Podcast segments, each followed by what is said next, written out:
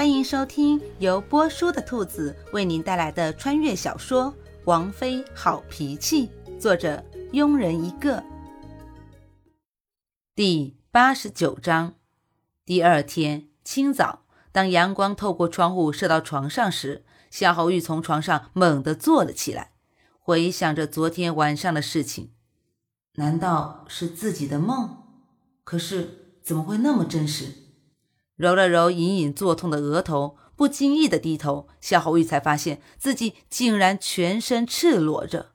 掀开被子，当看到床上那一抹红时，夏侯玉知道昨天晚上并不是梦。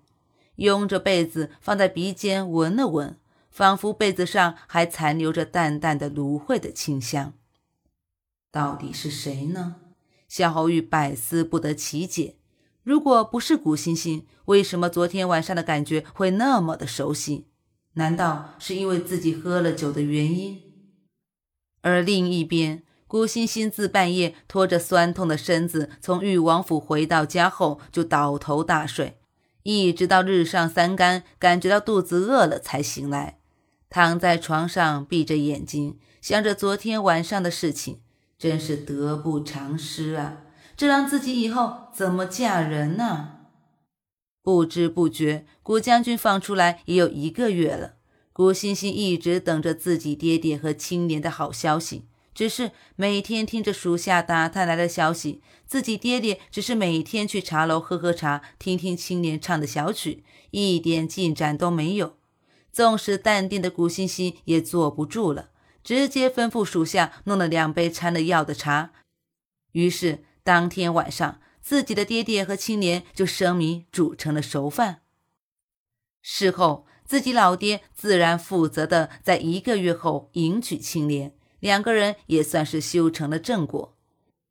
妖娆看着笑得一脸狐狸一样的古欣欣，打趣道：“别光为别人做嫁衣呀，九月，你也该考虑考虑自己的大事了，别等着年纪大了想嫁也嫁不出去了。”不会是妖娆也想嫁人了吧？说说哪家公子，本教主替你做主了。说着，古欣欣的眼睛在妖娆和云彻身上来回的巡视着。虽说未婚先洞房让人很不耻，但有时也未尝不是好事。